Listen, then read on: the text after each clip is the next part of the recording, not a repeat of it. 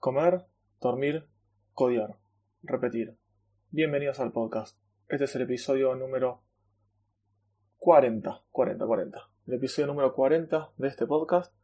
Mi nombre es Aníbal Ardid, soy desarrollador y programador web hace más de 19 años.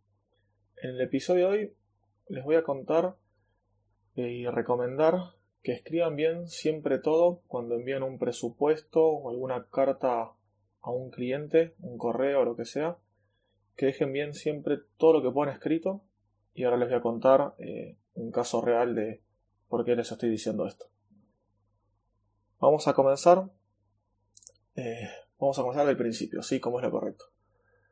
Yo estaba tranquilo un día, recibo un correo de unas dos personas que tienen una agencia de diseño y de, de páginas en otra ciudad de Argentina me escriben haciéndome algunas consultas y bueno, que lo que buscaban era un programador, desarrollador, para un proyecto en el cual les habían consultado ellos, pero ellos iban a hacer solamente la parte del desarrollo de las páginas.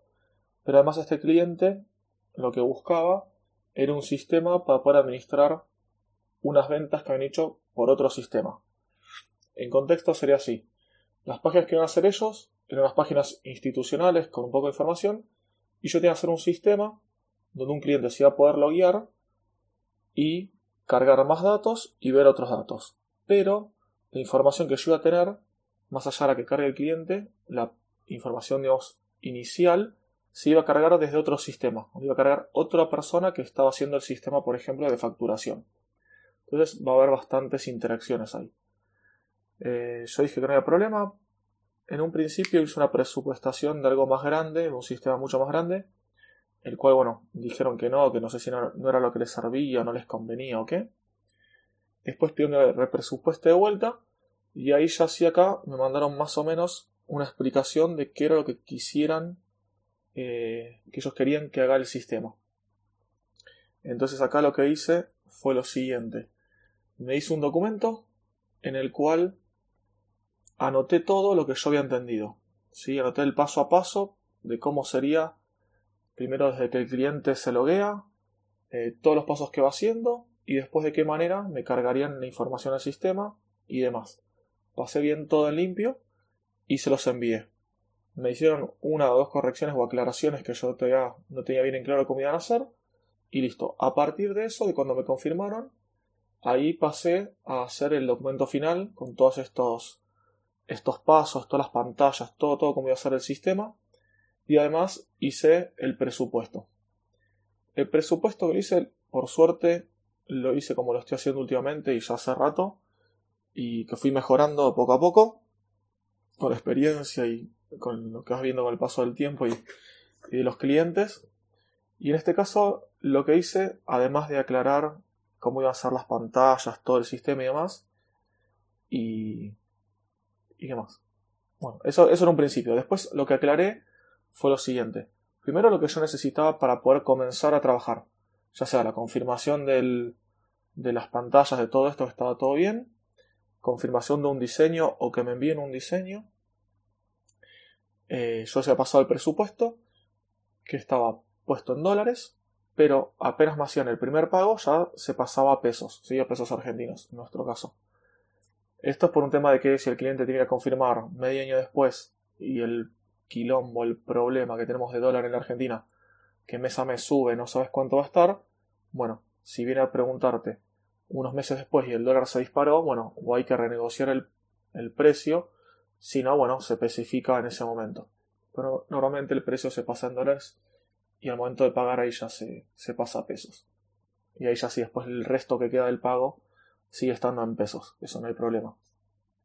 Entonces, bueno, como les decía, eh, ya aclarado cuánto era el costo total, lo que pido también para comenzar es la mitad del pago inicial, transferido, depositado, etc. Y, por ejemplo, en este caso también le había aclarado que el comienzo del trabajo iba a ser después de tal fecha. ¿Por qué esto? Porque primero que yo estaba terminando un proyecto que tenía en curso. Segundo, que tenía mis vacaciones ya pagadas y merecidas, que las tenía que, que hacer, obviamente. Y también justo estaba eh, fin de año, en este caso era después de fin de año, eh, que con las fiestas y todo eso es bastante lío, hay feriados, eh, salidas, festejos, etcétera, en fiestas de trabajo, de, todo, entonces hay muchos días que no iba a poder trabajar. Y todo esto no lo iba a dejar por, por un proyecto, digamos, yo esto lo hago de manera, de manera freelance, este proyecto en particular, justo en específico, entonces esto no lo iba a dejar de dejar de estar en la fiesta con mi familia por, por un proyecto. Entonces, aparte, ya estaba todo avisado. Yo dije, empiezo después de tal fecha, aparte tiene que estar el pago, aparte tiene que estar confirmado el diseño, también tiene que estar confirmado eh, el comienzo por las dudas, y no me acuerdo si había aclarado algún otro punto más en este caso. Eh, bueno, aparte de todo esto, eh, listo, esto se mandó, envié el presupuesto completo al cliente y el cliente dio como un ok ahí a medias, como diciendo que estaba bien, que iban a mandar el pago y ahí quedó. Eh, fue así, yo estando de vacaciones recibo el mail del banco diciendo que me han hecho una transferencia, me fijé, era bueno, justo la mitad del pago especificado al día de ese, de ese proyecto. Y bueno, entonces ahí dije, listo, ya está, ya me es una, como una confirmación. Entonces lo que hice fue enviar un correo diciendo que el proyecto eh, lo iba a comenzar a hacer como habíamos quedado después del, por ejemplo, primero de enero. En realidad después del 3 de enero, pues justo primero de enero caía un poquito antes del fin de semana. Eh, a lo cual un par de días después recibo un mail del cliente diciendo no, ¿cómo? Yo pensaba que ya cuando te hice el pago ya habías comenzado y que ya estaba casi terminado el proyecto. A lo cual respondí yo y por suerte la otra gente que fue la que me, me contactó, que van a ser la parte de, las páginas institucionales, en este caso, eh, respondimos los dos lo mismo, que en el presupuesto estaba especificado que se iba a comenzar después de tal fecha y encima también, lo que les dije antes, que el proyecto demoraba 60 días hábiles. Por lo cual, ni loco, cuando, en 15 días que me habían pagado hasta que yo les dije, o me respondieron ellos, que pensaban que ya estaba terminado, iba a estar terminado el proyecto. Así que bueno, por lo cual les dije, no, esto estaba así, así, así, en el, presupuesto, les copié y les pegué lo que yo había puesto. Perdón que justo tuve que, pausar la grabación. Eh, medio que me colgué por donde estaba, pero bueno, lo que iba es que luego de que envió eso y las respuestas que hubo, también dijo como que estaba esperando que esté terminado para tal fecha, a lo cual, según la fecha que empecé y lo que yo había calculado que iba a demorar, no iba a llegar.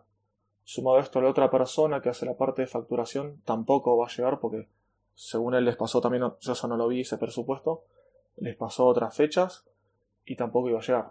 Y bueno, esto lamentablemente pasa cuando el cliente no lee bien lo que se le envía, o quizás lo envió y se tiró el lance a ver si si se lo hacíamos más rápido o alguien estaba apresurado, pero bueno, lamentablemente eh, el tiempo es tiempo. Yo eh, se lo comuniqué y le dije, si llego a terminar antes, buenísimo.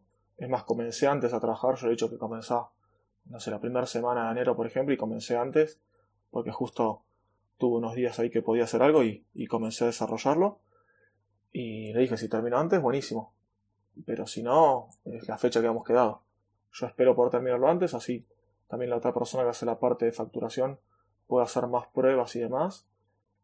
Pero bueno, ese es el problema cuando alguien no lee completo lo que se le envía. Y también el respaldo y lo bueno que tengo en mi parte es que yo ya tenía todo bien especificado y bien aclarado. Y también acá hay otras personas implicadas que lo vieron. Entonces, es como que está todo, digamos, a mi favor, por así decirlo, o a mi respaldo de que yo avisé y dije todo. Si otra persona aceptó, pagó y demás, pero no leyó, ya no es problema mío. Aunque igualmente, como dije, voy a tratar de hacerlo antes y de terminarlo antes para que, bueno, todos podamos estar contentos. Y bueno, eso es más o menos cómo fue este temita. Em, así que bueno, no hay mucho ahí que dar vuelta, pero lo que les quería decir era eso, que traten de tener bien todo aclarado en el presupuesto, en la carta que envíen, el, donde sea, que estimen, traten de escribir todo, aunque siempre se piensen que algo sobra, mejor que sobre y no que falte y que les vengan a tocar la puerta, que los manden un correo, los llamen pidiéndoles algo que ustedes se pensaban que, que estaba dado por obvio y no fue así. Lo mejor siempre que sobre aclarar cosas, aclarar y que no haya ningún problema. Bueno, eso es todo y como siempre espero comentarios, sugerencias, opiniones, vivencias, eh, lo que sea. Me pueden contactar por cualquier lado, me buscan como Aníbal Ardid en Google y me escriben por Twitter o por los comentarios del podcast. Me escriben por mi página, por donde les guste. Nos estamos escuchando la próxima semana. Hasta pronto.